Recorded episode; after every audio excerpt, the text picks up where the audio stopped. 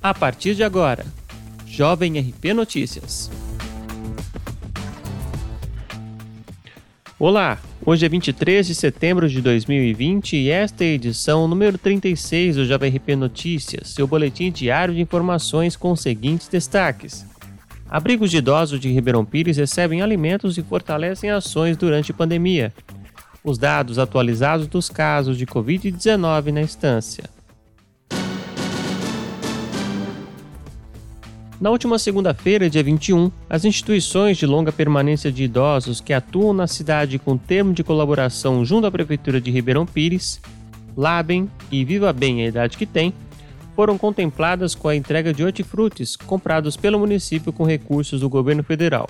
O repasse emergencial da União foi enviado aos municípios e estados em situação de calamidade pública dentro de ações socioassistenciais e estruturação da rede Sistema Único de Assistência Social, neste período de enfrentamento à pandemia do coronavírus.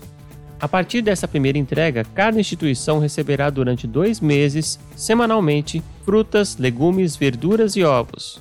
Os itens recebidos são importante reforço na alimentação dos assistidos, garantindo a saúde e bem-estar.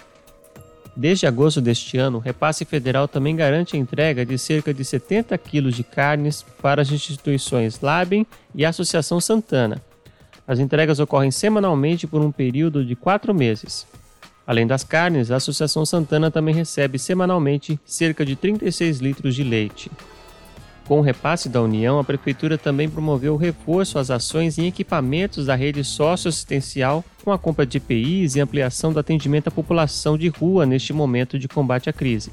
Em agosto, a Prefeitura deu início ao serviço de abrigamento provisório a moradores em situação de rua, conforme o termo de colaboração 336-2020, assinado com a entidade Associação Brasileira de Ação Social Cristã.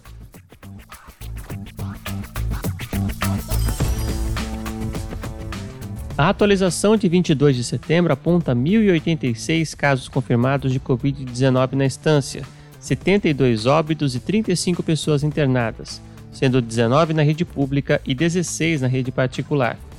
Recuperados somam 612 e os casos descartados 2.382.